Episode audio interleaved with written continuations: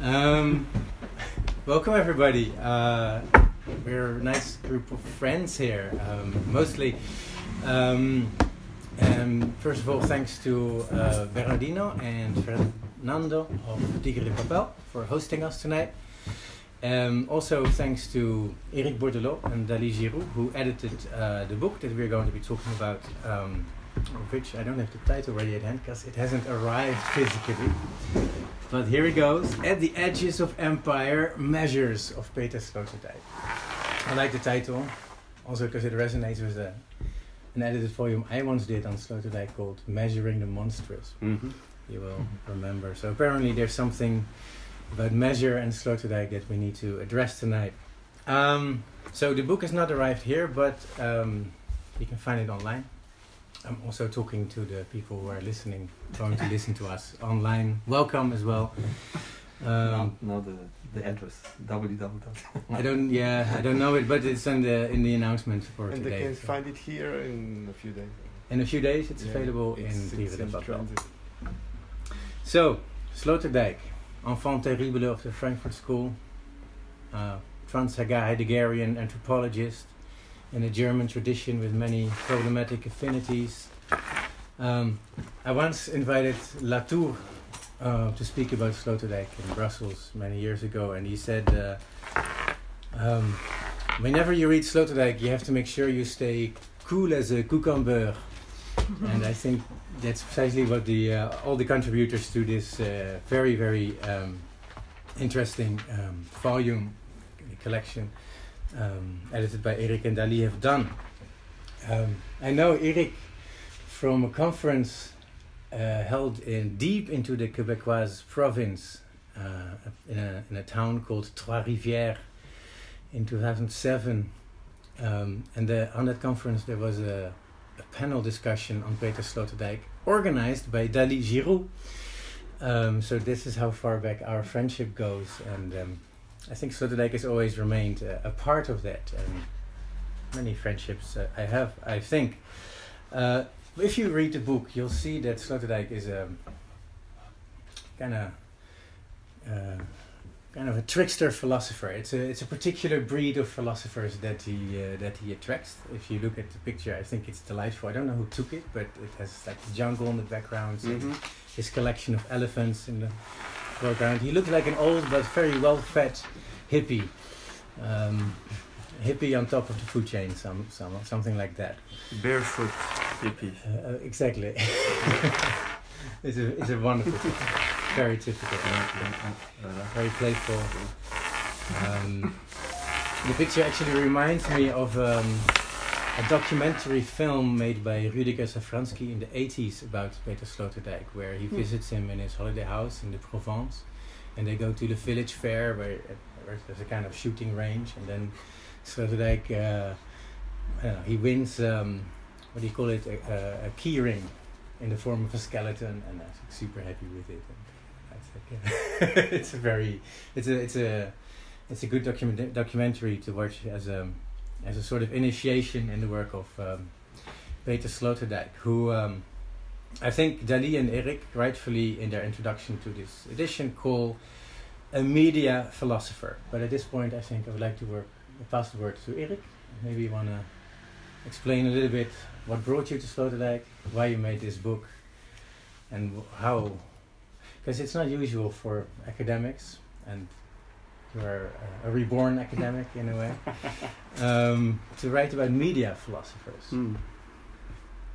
Should I pass you my mask? Sorry. Use my own rag. Uh, thanks, Sjoerd. It's a, it's a really a lovely invitation uh, to to. So Sjoerd has uh, collaborated to this volume, and uh, and we love Lisbon.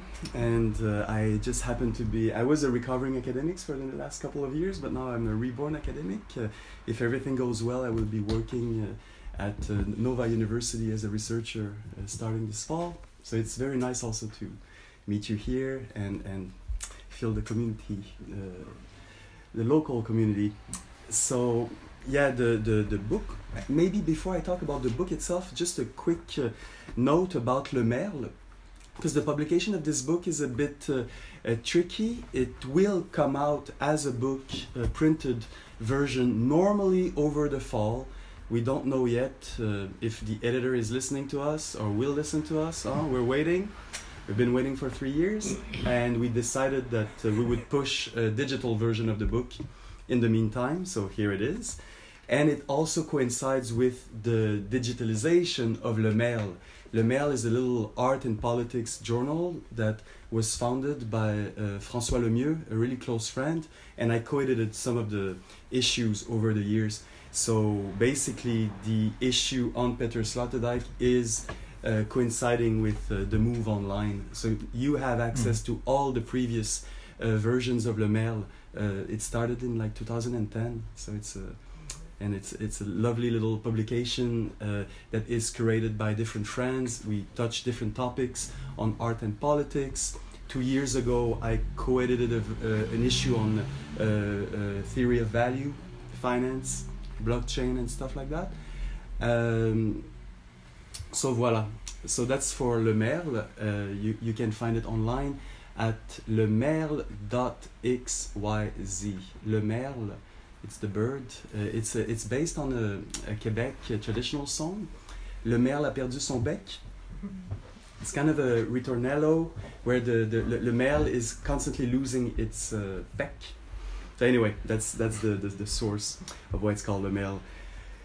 What I was thinking of doing uh, is uh, reading part of the introduction because, as you well know, uh, Sloterdijk is a is a, a, a, a challenging figure when I talk about the fact that we published a book on Sloterdijk. Some of the more entrenched academics are frowning and never quite sure what this this move about. He's a, he's a he's a, a, a questioned or questionable uh, philosopher in, in, in different ways. Uh, but Dalie and I, and I mean, I think I can include uh, Sjoerd here, uh, we owe him a lot. Uh, we've learned a lot uh, with Sloterdijk. Um, I appreciate his art of uh, image, his way of playing between concepts and image, and uh, and we're very proud of, of the, the, the crew that we've gathered uh, around. Uh, there is maybe I can I can give you a rapid uh, overview of the contributors, but this is a book that is published in French, so we've gathered different intellectuals that we really appreciate. So Frédéric Neyrat, is Sjoerd van Tuinen. I translated his piece in French. Vincent Duclos, who's a prof at UQAM in Quebec, uh, Arantzazu Saratxaga Arregi, and Émilie Bernier. Uh, they worked on the genealogical Sloterdijk, all the uh, his his interest in uh, modes of coming to the world. Then we have Bernard Aspe. Bernard Aspe is, is a quite established um, revolutionary figure in, in the French radical politics uh, panorama. Um, and then Dalie has published as well in, in, the, in the issue, Dalie Giroux. She's a prof in uh, political science in Ottawa. Elisabeth von Samsonow. Uh, Elisabeth, uh, her position exactly? Uh, she's in Vienna at the uh, the art, art institute, art school in Vienna, and a good friend of Sloterdijk for many years. Uh, Sloterdijk published a novel not so long ago called The Schelling Project, and she is uh, Desiree van uh, von Lippe in in that uh, in that book. And uh, yeah, and finally we we also added in the issue an interview that Sjoerd uh, did with Sloterdijk that I, we find uh, extremely interesting, called "What Does a Human Have That He Can Give Away," and and if I may say, the contemporary interest in Sloterdijk, in my case, revolves around revisiting uh, gift economy, new modes of uh, financing, new ecologies of financing, and, and Sloterdijk has said a couple of quite provocative things about taxation systems and, and ways to renovate that that uh, that I find very stimulating because of the the recent uh, work that I've been doing in the the blockchain space uh, mostly. So let me read you just a little bit of the introduction so that I, it gives you a bit of a sense of how we situate ourselves with regard to uh, Sloterdijk.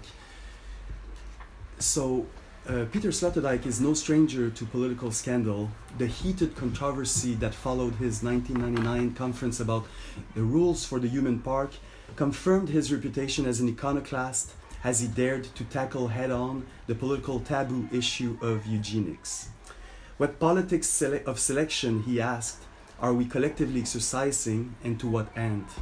Sloterdijk's claim, basically unresolved to this day, was that culture, in fact, is, on the one hand, a process that favors certain forms of life at the expense of others, and that, on the other hand, the accelerated evolution of technologies and digital media shaping our era intensifies this selection process and makes it even more explicit, thus requiring the elaboration of a corresponding politics.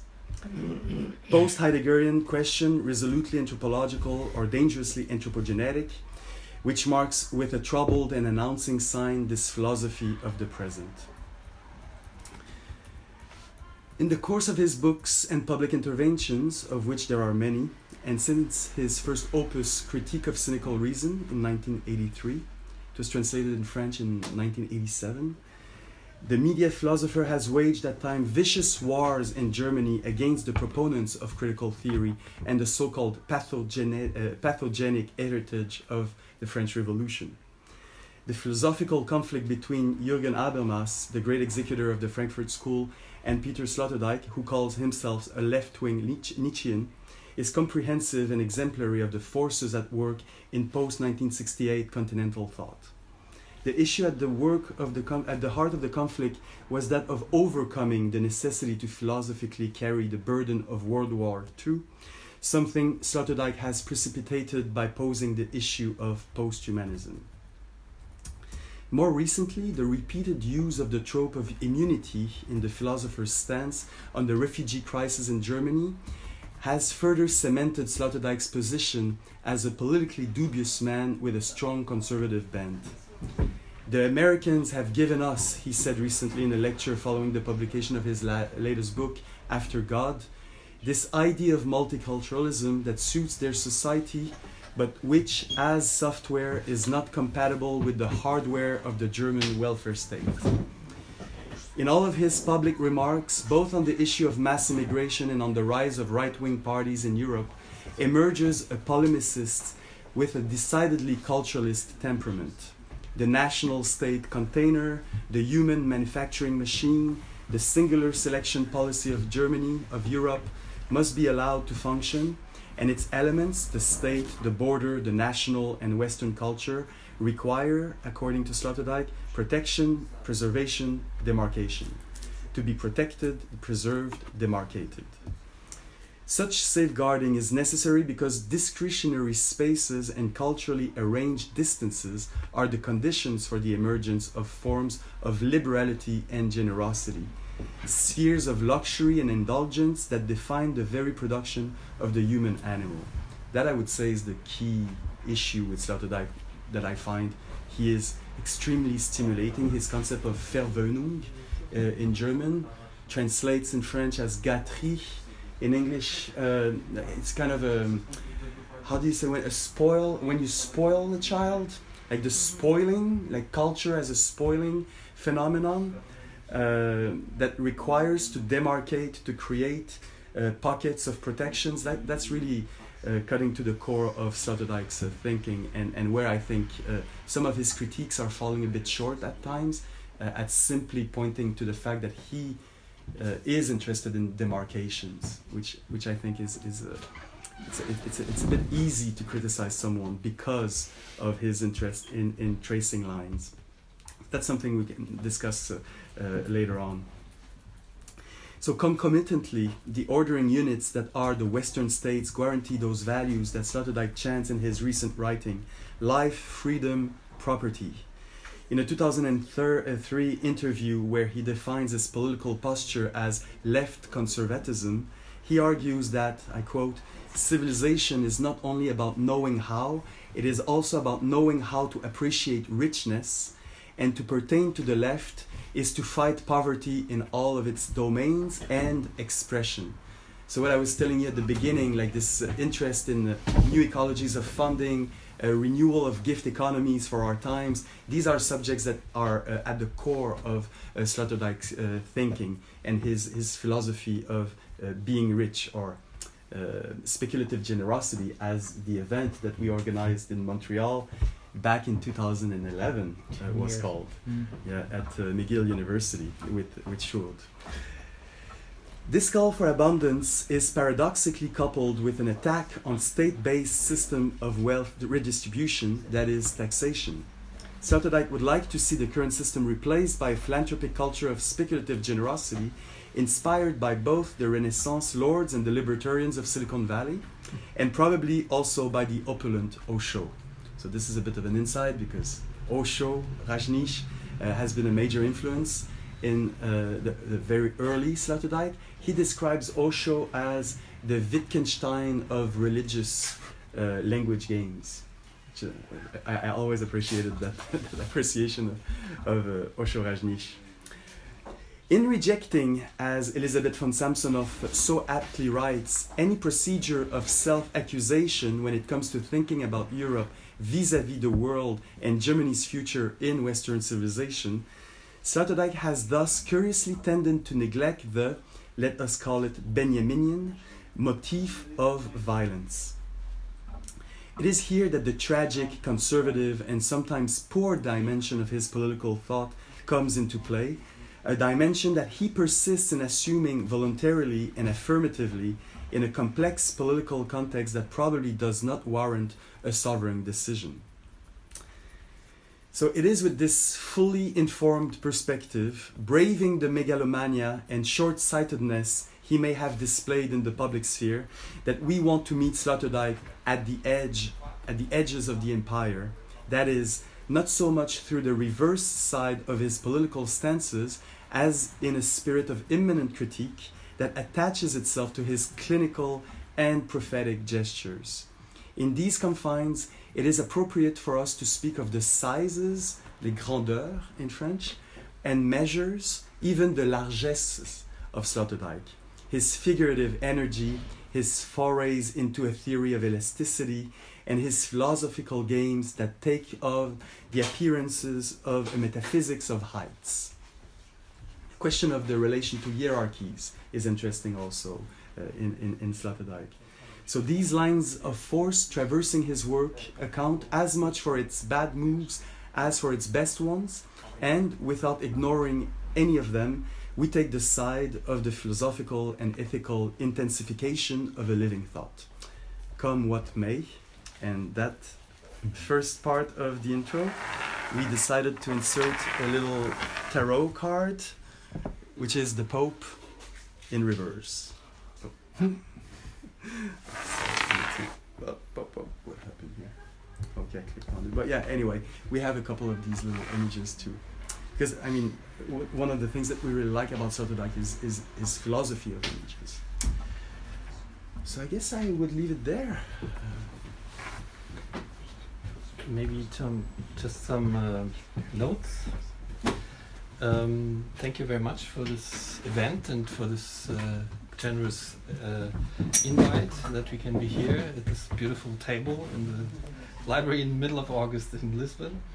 Um, I'm very happy that the book comes out as a book because it was kind of difficult to navigate to between the languages and translate and so on. So that's also a bit uh, to say we're in a kind of a uh, Sloterdijk likes a lot this idea of Achsenzeit, which means this access time that Jaspers uh, announced. But now we have a digital access time, and this digital access time is also interesting because, for example, some weeks ago there uh, a, a book came out in this very um, famous series of introduction in philosophical topics, Junius Verlag, Einführungen in, introductions in. And uh, Werner Stegmaier is asking himself what are philosophical forms throughout all history of philosophy. And in the end, like when he comes to the end, he describes the scientific article that we all are struggling with if we are working in uh, philosophy in science Uh, and then he describes what you did, like the kind of a topic, uh, um, like uh, we would say a kind of continent, continental approach to philosophy, where we uh, put people together on a topic or an author, and we reune a kind of an idea, an introduction that actually links the different approaches.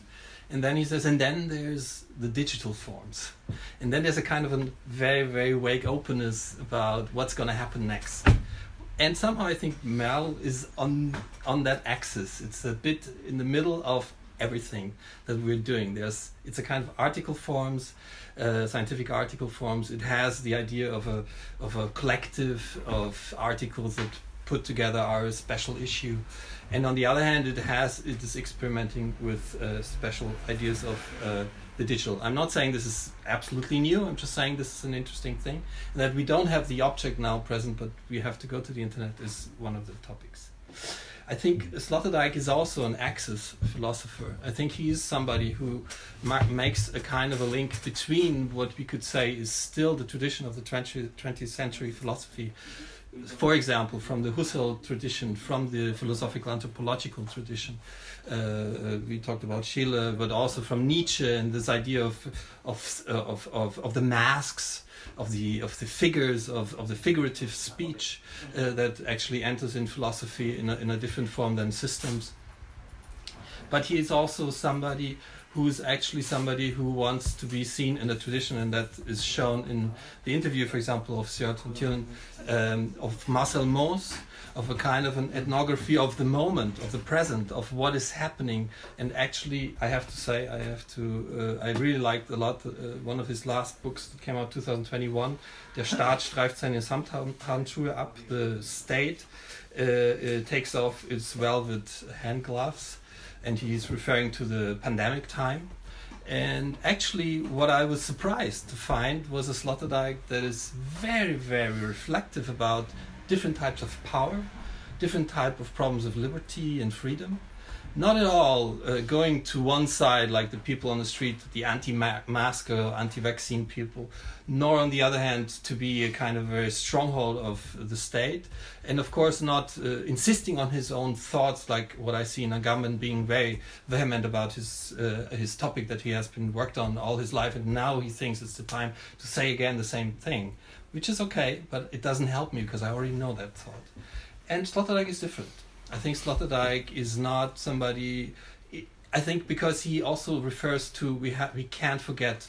Uh, uh, in the tragedy, we have to see the irony of it, and we have to see that we still can laugh about things because he thinks laughter is is somehow linked to religious freedom.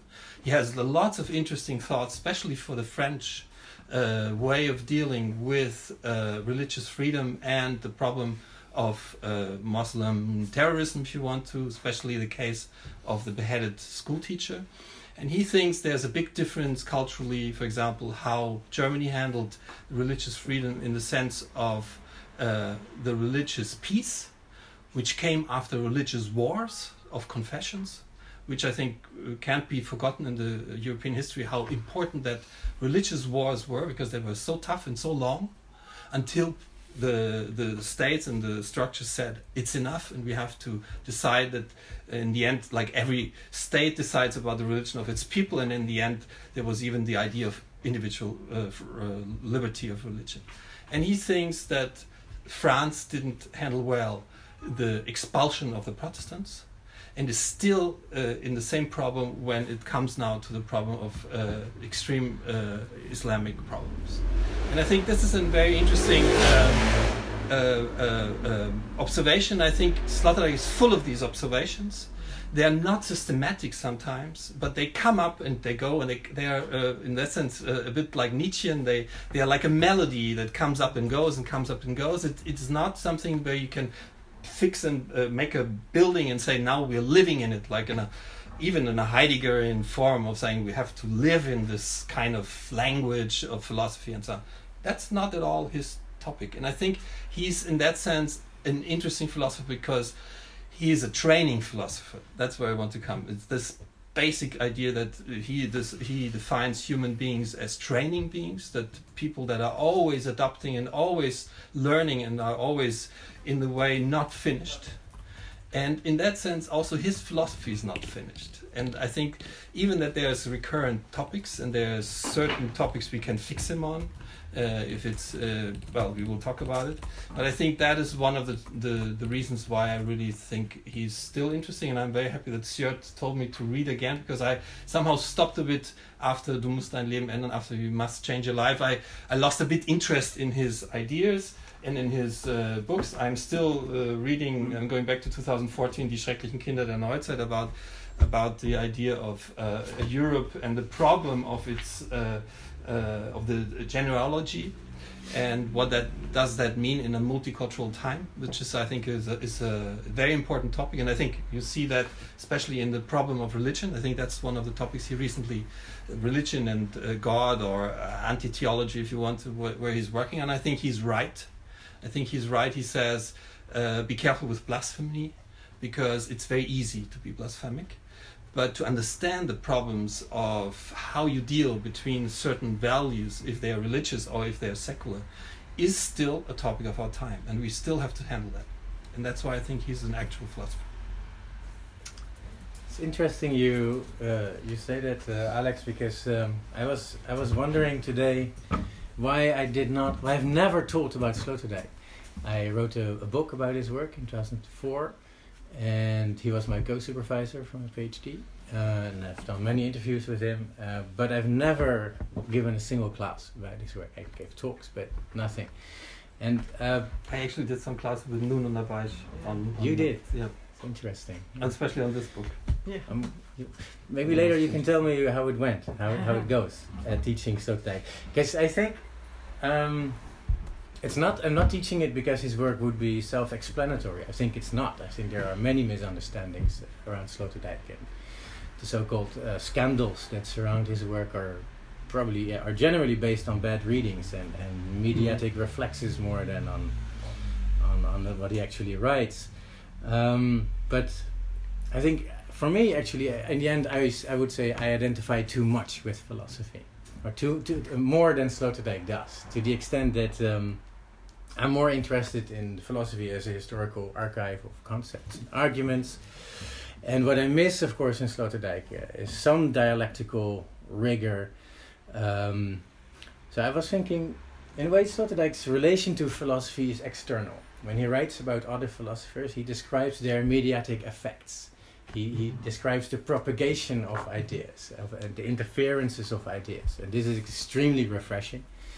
And of course, um, uh, but his work, and this is very well explained also in the introduction of uh, Le Merle, his work is figurative, whereas concepts are abstract. And um, yeah, in a way, this is also reflected by how, how he, he, for example, supervises his PhD students. So he tells you not to use footnotes. Uh, don't quote, only write in your own words, which, uh, which is a very therapeutical uh, um, deneuroticizing uh, mode of supervision and writing, I think, at once. But at the same time, of course, it potentially also has the opposite effect. If effect, actually, mm. you know, you want to do a real PhD.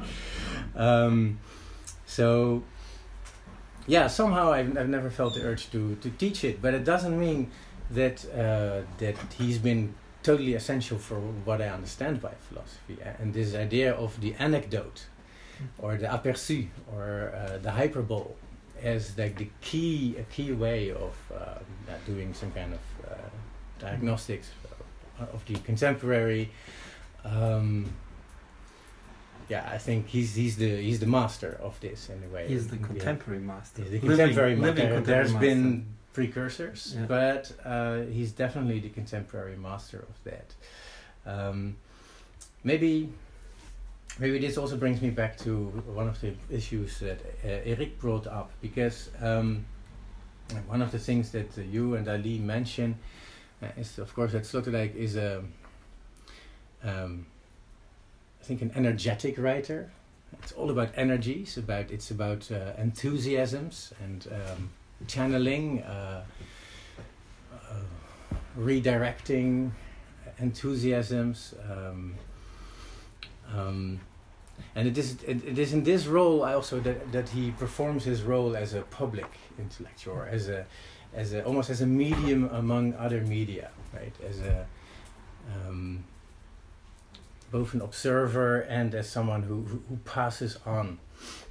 Can I, can and I it is because of that. Let me, then, and then I yes, uh, it is because of that also that I always find a hard have a hard time uh, judging Sloterdijk politically. I, totally understand that his his politics is is um, reactionary and the the uh, the times have changed since I first started reading him, and he has changed a lot since then as well. And I think they've grown a- apart a little bit.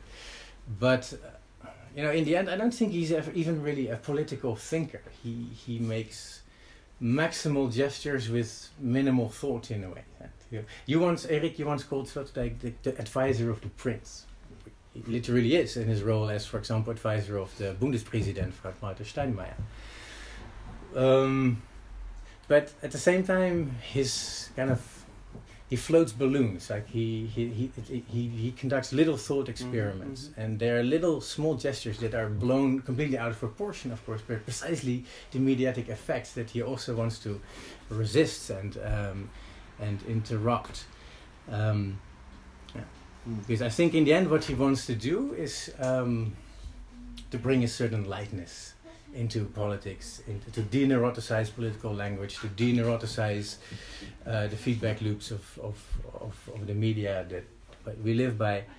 Um, and at the same time, and here I think I would agree, that uh, the, the fact that this puts him in a somewhat unholy alliance with the forces that he cannot control has also led to a certain new seriosity Mm. in his work, which you don't find in his other work, and uh, which maybe uh, also prevents him from embracing the world uh, that has so clearly moved on. But uh, There's, Alex, there's one one one thing that I think is important, also because you wrote that in your article, uh, because it's one of the topics that is important because like, it has to do with elasticity. It has to do with the the idea of an elasticity of thinking, and also I, I, put this back into how he's influencing public debates, and I think it is not at all. Uh, he knows exactly where the scandal will be and that is that is exactly what what I want to say. He's not an like how to say he's not naively tapping into a crisis with his texts, and then he has to react. Although I guess for me this book Du musst dein Leben ändern, you have to change, you must change your life, is a kind of a more soft uh, reflection after some years after the Menschenpark uh, debate, the, the, the Human Park uh, debate, that somehow of course was something I think he had still to chew on. He had still to to reflect better. But I think he's in in his interviews he's clear when he says uh, that uh, when he's tipping on some certain points where he knows that the society that he's uh, talking about, because not just talking about the German society, the Western society, etc. Um, there will be a feedback that is probably not positive, and there will be some kind of debate that was steered and that I think is he's opening up elasticity of the debate. I think that is something that where I feel that he's working on. He's even I would if I take another image of him, if he's even uh, uh, uh, bursting the bubbles of certain debates that he thinks are wrong, and uh, he's he's blowing up, as you say, as an art artist or as a trickster, other bubbles that he knows are probably also not right, but he will still do them uh, like uh, as concepts Mm. in order to have another bubble to think about. I think that is the important part for me. He's somebody who introduces the liberty of thought, even that you know you will probably disagree on.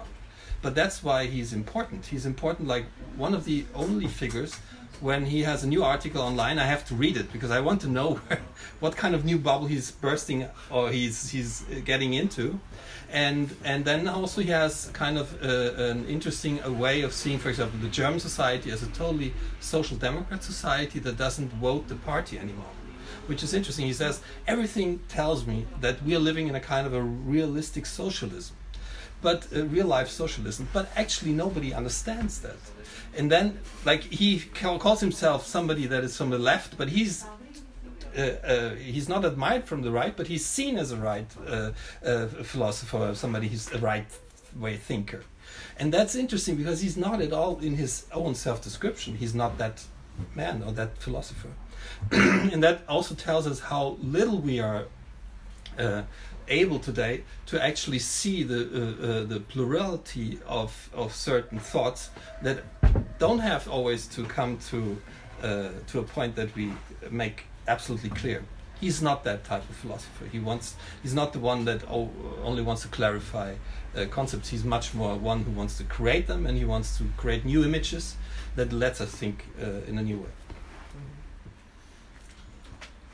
Erik, at one point Elizabeth calls him uh, a frühkindische philosoph. I, I, don't remember the, the French rendition in your in your issue. So in uh, uh, so uh, a, a, philosopher of an early of a newborn age, uh-huh, uh-huh. like the age of a newborn.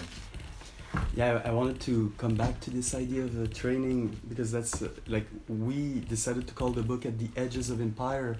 assuming that we're reading Sloterdijk, uh, Dalie and I, from a Quebec perspective, and we find Sloterdijk useful from the edges of empire to understand what this Western civilization has been made of. He's a great storyteller of the great tradition of metaphysics. And he describes the end of it. it it's a genre, like uh, Bernard Stiegler writes exactly in the same tone. It's a, it's a certain way of describing what this world one of metaphysics and, and Western tradition has been. They're amazing storytellers. He's, he's extremely good at indicating what are the power formations that have been coalesced in that mode. And he gives us a sense of what's coming next. I mean, the book Foam has uh, enormous resonance in architecture, for instance, because he's describing, he's taken up the challenge of describing uh, what type of uh, habitat and environments uh, we are uh, now uh, building up. And so, if I go on that idea of the training, you read Sloterdijk, you get trained into a post imperial world. You learn to read the signs of powers as they've been encoded in the long metaphysical tradition. And then he has this disinhibitory effect that Foucault would have, that Nietzsche has also, of telling you you can't really help but becoming powerful. So then what do you do with that? It's a little bit the same, like you won't help but getting rich. What will you do with that? And then he, I think, is still very relevant uh, to this day uh, in his uh, way of addressing, like what we quote in the introduction. If you're from the left, you need to be in favor of all sorts of richness. You know, you can't just be criticizing poverty. We need to give a sense of what it means to live a better life. And there he gets uh, into zones that are quite challenging for the what he calls the transcendental miserabilist, or not him exactly, but quite close. And then it's on us, uh, and then I guess that's where I don't know what you were uh, relating to as the, the relation to philosophy per se or proper.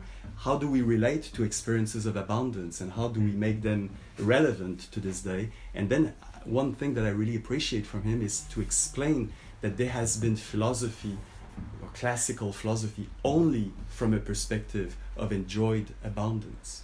And there you can't read philosophy, can't read Western thinking without having a sense of that uh, of that uh, overflow. So for me, he's a philosopher of the overflow. That's where, for me, also becomes a philosopher of the financial or the alter financial. He allows to rethink what it means to create, to accumulate, and to uh, spend. And all these gestures, I think, are, are very necessary nowadays in the leftist uh, political panorama, where I think we're running codes that have like barely any grips, uh, uh, like any hold on reality. Uh, and and he's I like basically his his therapeutics. He has a sense. He know what you were suggesting, Alexander. He clearly doesn't just create scandals without knowing. He addresses the positive unconscious of our time in different ways, the ticklish subjects, and and because of his uh, quite uh, deep psychopolitical mm. background. I think he does it most of the time uh, quite uh, convincingly. So this therapeutic aspect I, I, I, very much appreciate. I think that's the the initial reason why I liked him so much. You read Sloterdijk and you feel like he's giving you the keys and to to understand what was going on uh, in in um, in different situations. He he is an amazing reader of intellectual ambiences, and he he's a bit like uh, Nietzsche and Ecce Homo. You know, like why do I write such good books? Sloterdijk is very proud of explaining how he reads ambiences historically and uh, in the contemporary. Mm.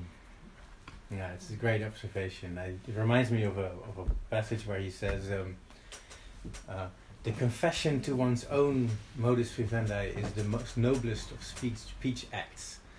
Yeah, so he really, so whatever you say, even if it's critique, it has to start from an affirmation. Um, and, and his use of language is all about that and this also makes him both critical in a way. It's like he says, there is a certain therapeutic. He, he conducts this kind of therapeutics of language, um, uh, uh, uh, therapeutics of the abstra abstractions we live by.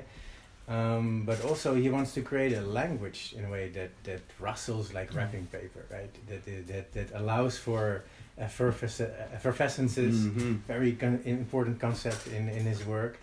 Um, a language that that overflows that um, allows others to speak better, right? To to speak in. Uh, um, and, and, his main inspiration there, I think, is uh, again uh, Rosenstock-Huessy, right? Uh, the great um, philologist of uh, Apostolian discourse. He writes. Uh, uh, he, Sloterdijk himself has this little book about Nietzsche, about Nietzsche's notion of the fifth uh, evangel- mm -hmm. the, the, the, fifth uh, good message. I think in his last book about uh, theology, he, he, he, he, he writes he writes what he calls a, a newer testament.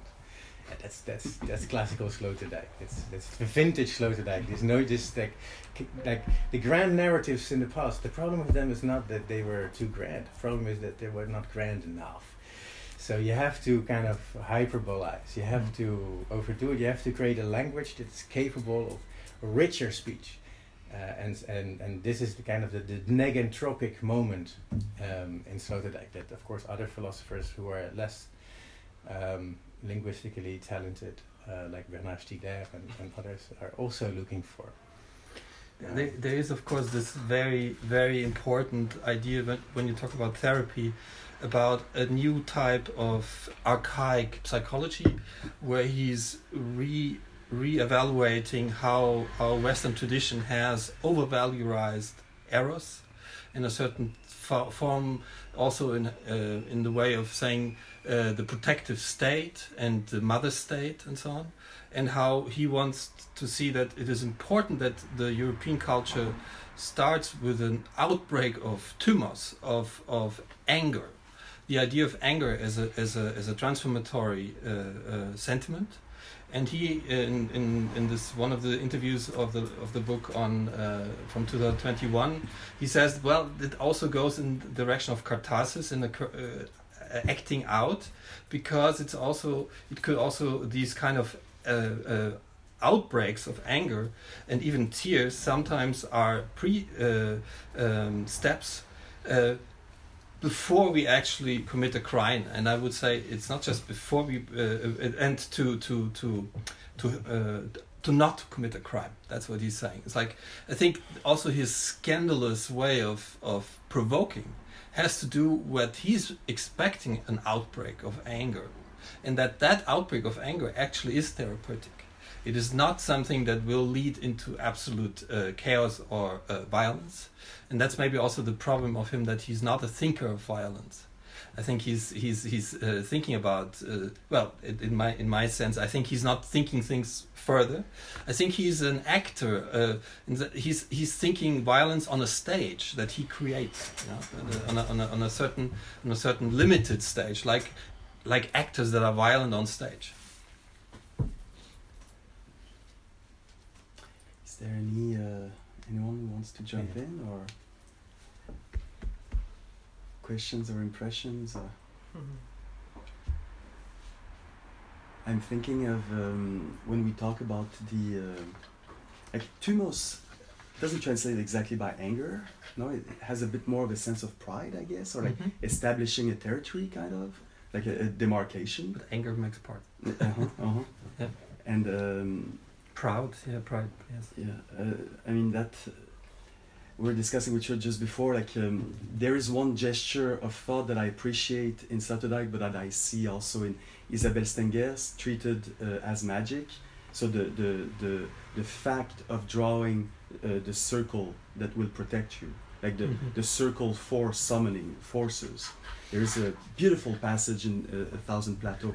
Uh, Sloterdijk is an excellent reader of Deleuze in different ways, uh, and they have this common, like the idea of ritornello, or the idea that you create something that will protect you long enough so that uh, uh, an outbreak, maybe of anger, but maybe of other forces, will be able to to take place in the actual world, staged and effective, is something that. um uh, uh, Sloterdijk and Deleuze are very close in, in that way, and and with Stengers also, they all think about magic, and they they, they, they have this idea that you the, the, the fact of demarcating a space is having effects in the world, and and Sloterdijk gives you uh, a lot of flesh on, on what does that mean to draw the circle that will empower you.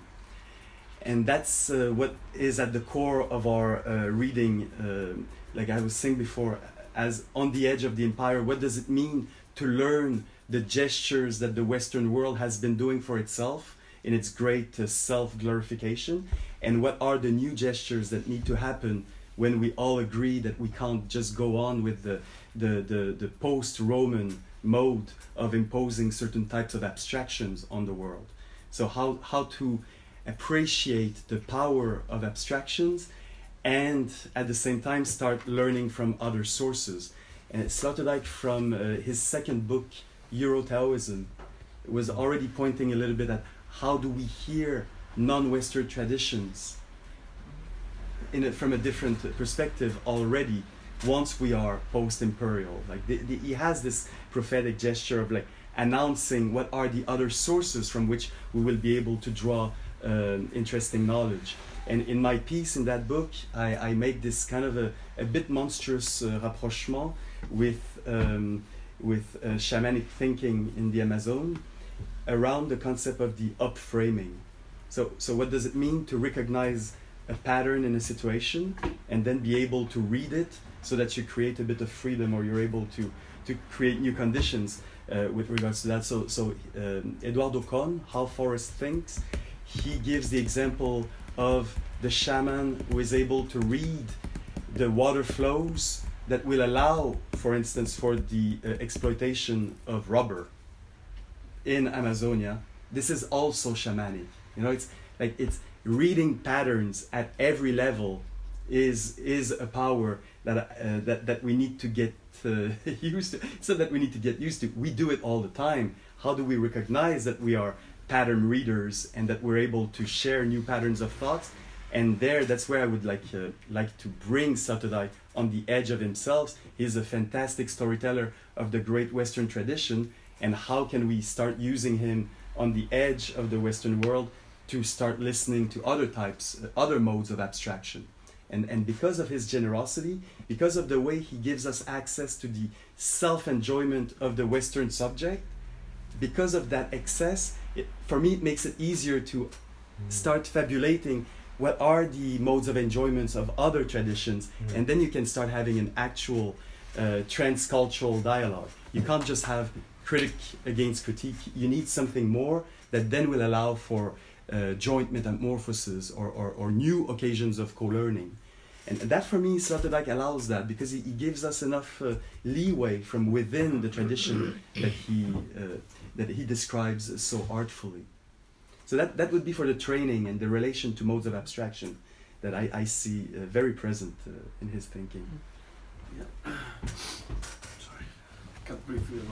um, no, I was thinking two things because you said, Sjoerd, you said that uh, you never use it uh, Sloterdijk teaching, while I think actually it is very good for teaching because it's, I find it very clear, especially the books on you know all the Portuguese conquest and the history of uh, globes and so on. I find it extremely uh, figurative, as you said Mhm. before. It divides. Um, my my my problem with that is exactly that when you were uh, mentioning him as a dispersive thinker, somebody Mhm. who uh, leaves things around, so then you, you can pick up whatever. Yeah. My impression is that he's always actually repeating the kind of Heideggerian gesture where actually the Überwindung, the overcoming, is an act of concentration always around the same nucleus, like an astronaut when they are training. Mm. And so they are kind of, uh, William makes this example, they always turn around the point G until the point then at some point they will, they will take the flight.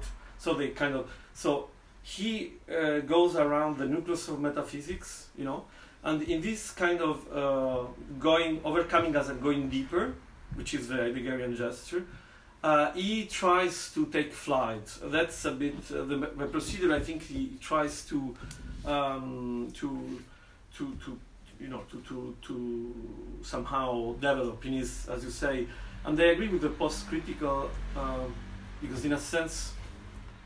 Um, the fact that you, you- I mean, he's not scared of being accused of being like a metaphysical thinker. He's not. He doesn't have, uh, a, he doesn't have any fear of having dirty hands.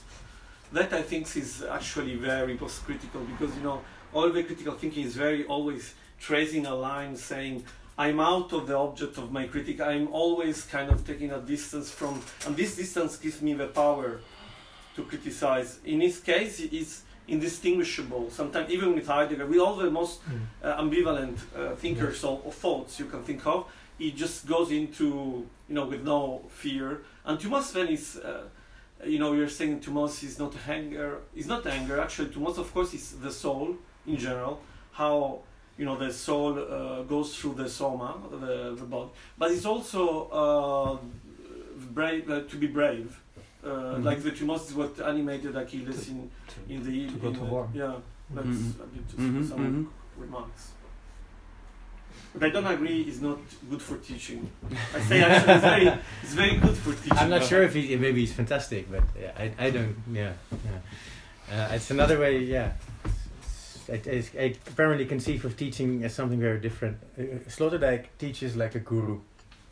He, Mm. he has the people around him in a circle, and then he starts, yeah, speaking in a more uh, raunen, as you say in German, so uh, in a sort of, you know, improvising uh, in a in a slightly charlatanesque uh, way. Of course, like Osho, of course, like uh, Lacan, I suppose, um, and these are these are great inspirations. Um, I, I I really liked how how, how Erik uh, described the, the surplus value of uh, the celebration of Western subjectivity as a position of affirmation from whence you can actually create find a space to to relate to other things. Um, yeah, there is something uh, tumotic about that. The problem with Sloterdijk, of course, is that he borrows the concept of thumos from Fukuyama, from Fukuyama, and um, which is also a celebration of Western subjectivity. um, but of course, yeah, it's it's in the way he does it, in the way he performs it, that that um, that he distinguishes himself. Uh, maybe one one aspect of thumos that needs to be emphasized, because yeah, indeed, it's not it's about the soul and it's not just about anger or let alone violence it's about um, yeah this this old question that german anthropology struggles with and the question that goes back to nietzsche what is noble.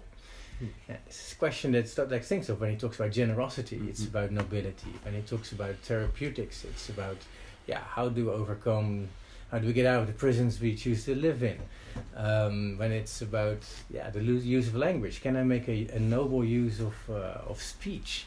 Um, he has a in a book that is not widely read, but uh, that I think contains many keys to his work. Uh, it's a book from 1993 called Weltfremdheit, World Alienation.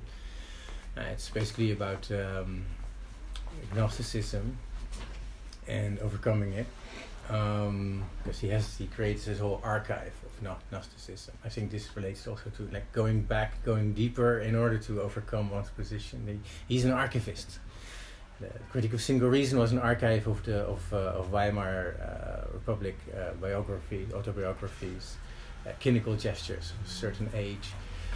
This book is an archive of Gnosticism, and there he says, well, what we need is the project of a noble anthropology. So far, anthropology has always been reductionist, uh, or it always shows the poverty of, of man. And the, the, you think of Arnold Gehlen, the human, as a being of lack who needs uh, cultural symptoms, uh, other people, uh, technologies, most of all, you know, disciplinary institutions to compensate for this original lack.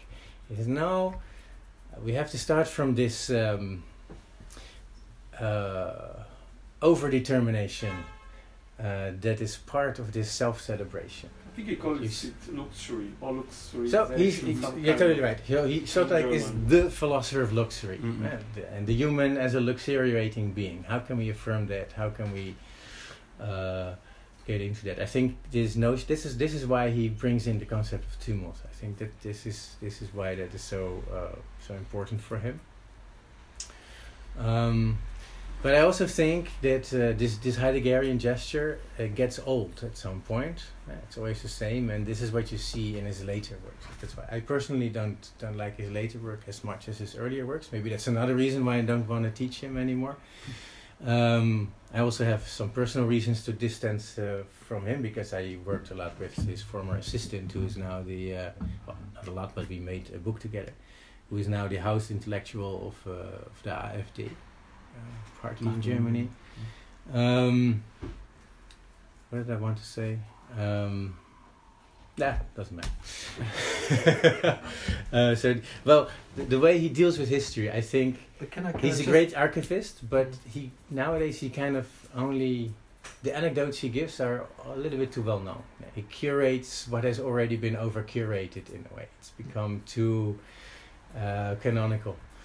And, Can I just um, interrupt because Go I ahead. think it's important interrupting. Um, I didn't mean anger as you all explain anger because for me anger implies dissolve because for me anger is a noble uh, uh, value like love because I think if you cannot be angry at what, who you love you don't love because you, you, you, you accept everything so you get cold you know anger means you're in a in a kind of an overwhelming excessive uh, way of where you can't handle a certain situation with somebody you love.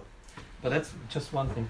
I think the idea of luxury for me is also important to put it together with another uh, concept. If not it gets a bit uh, also it floats in the air. For me it's a bit uh, in that sense luxury is something not the, the the, the not uh, existential in the sense of what you need to survive I think there's more than survival. I think that's the point. That I think where, where we misunderstand Sloterdijk, if you think uh, the the the Menschenpark uh, was about a biologic uh, celebration of a kind of a biologic way of of dealing with humanity, culture, and nature in the same uh, direction. I think I I didn't I never read him like that. I think it was of course a big provocation in the direction of, uh, using. A text of Heidegger and then seeing how how the society in Germany re- reacts. I think this kind of debate we have to parallel to the debates that happened in Germany with Botho Strauss, which is a very uh, very very interesting uh, dramatist, and he had two uh, debates very similar on the Anschwellende Bocksgesang. It's a kind of the tragedy, which is also the tragedy of as the the base of theater uh, Greek theater, and then he has now recently a, a new debate that is very parallel, and I found it very uh, surprising to what Sloterdijk writes here in Die schrecklichen Kinder der Neuzeit, uh, where Botho Strauss talks about the last German, which is a, also a debate on like who am I in this world where I'm still reading all these books and all these poets. And maybe in 20, 30 years from now, there comes a Syrian refugee, and he will read these books and he will understand me but the majority of my co-Germans have no clue what I'm talking about, and I am the last one of them. It's of course an exaggerated gesture, but it it exactly did the same thing that the Sloterdijk debate did. People were like screaming, saying, "This is extreme right. This is uh, because uh, and and and." And I think they're similar topics. I just want to one last thing which I found very interesting in uh, one of his last uh, uh, interviews. He he he thinks also because we talked about uh, the problem of fiscality and the confiscality how he calls it not just the, the, the, the power of the state that is linked to taxing taxation but he calls it negatively in a negative for as confiscality like it's confiscating. And he says, well, what we would need is kind of a politics where we have, beside the legislative, the judicative, and the executive, a fourth power, and that power would be the speculative or the self-suggestive. So we have a kind of a kind of a speculative power of the state, and I think that is the thing. He I have always to weigh his concepts. I cannot just put myself in one context saying, oh, he's against taxation or against taxes. No, he wants another type of state where this is not the most important thing, but the generosity of speculating about state. And I think this is this is something that we're almost not used to because our debates are so simplified about certain topics what are what is on the information line and in, in the lists and what are we de dealing today and what are we dealing this week and what are we dealing this month and what is and and and in, in the in the interviews he's actually referring a lot to that he adhered to this kind of like how many deaths uh, covid deaths do we have today oh today in germany in bavaria five people died. Oh uh, next day seven people then it's 30 and so on. And of course it is is it is also uh, to to give people a story and to make them aware that this is very very dangerous but on the other hand we never had that he, he said i'm i'm giving my students a number i think it was 971565 what does this number tell you nobody knows well this is the number that how many people died in 2017 in germany who cares? Like, what does that say? Like, no, there's no story to it. There's no, this is an abstract number. And we are getting into this metric society, how, how Stefan uh, social, German sociology, uh, says. We're getting into programmed sociality. We're getting into, we, we're not very far from the Chinese uh, programmed society where we are having social scores. And uh, what I wanted to say, because I said we have to talk about this, I got a social score from my university of my teaching because they asked my students. I have a class, there's a lot of students, over 180, and I get back at the end of the semester a graphic that tells me uh, uh, 12% says I was late. It's, it's, a mere lie, I was never late. 50% said I was on time. Uh, 20% uh, said, oh, I'm more the way on time and so on. Then it goes about my character and it goes about my teaching. And I question myself, what am I? when I'm teaching in university, when I get a graph at the end that has no explanation, just the mere numbers and the topics. And that's this is something I think I see Sloterdijk as a kind of a relief when I read him because I see somebody who's who doesn't he doesn't want to uh, adhere to these kind of numbers. Hmm. Sloterdijk as uh, Gesam uh, Staatskünstler or Gesamtkünstler is he's taking up the the challenge of uh, yeah he's dealing with question of accounting for sure he, he takes up that challenge yeah he, he plays with the the limits of what a state is and mm. imagine other formations but he's not just like uh, Giovanni was uh, suggesting before he's not just criticizing from outside he's mm. the thinker on stage that's the title of the book he wrote on Nietzsche Mm-hmm. He puts himself in. He brings in affects. He's one of the best portraitists, uh, philosophical portraitists that we know. Like, I trust his readings of the philosophers that he treats because he he's able to integrate different dimensions. Is uh, yeah. and, and there again, he he writes not on a, on a conceptual level. He describes the temperaments of these philosophers. Right, temperament is really, yeah, the way uh, the, the, element in which he, he localizes thought. Um, but it's also, and actually, yeah, this is this would be my only criticism of uh, what I, of the introduction, uh, or the, the ease with which Sloterdijk is generally depicted as a polemicist.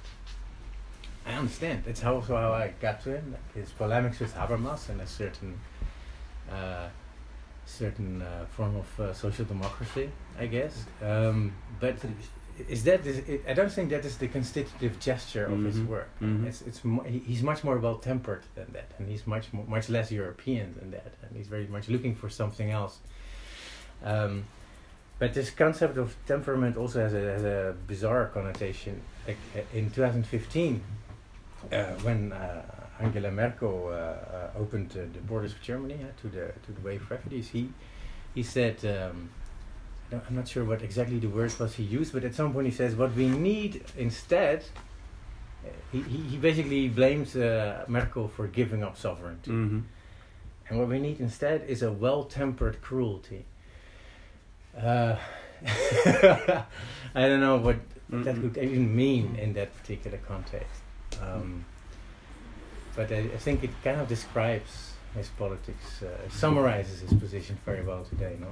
I think it is a very nice uh, landing idea for this recording, no? Yes, I think so too. Yeah.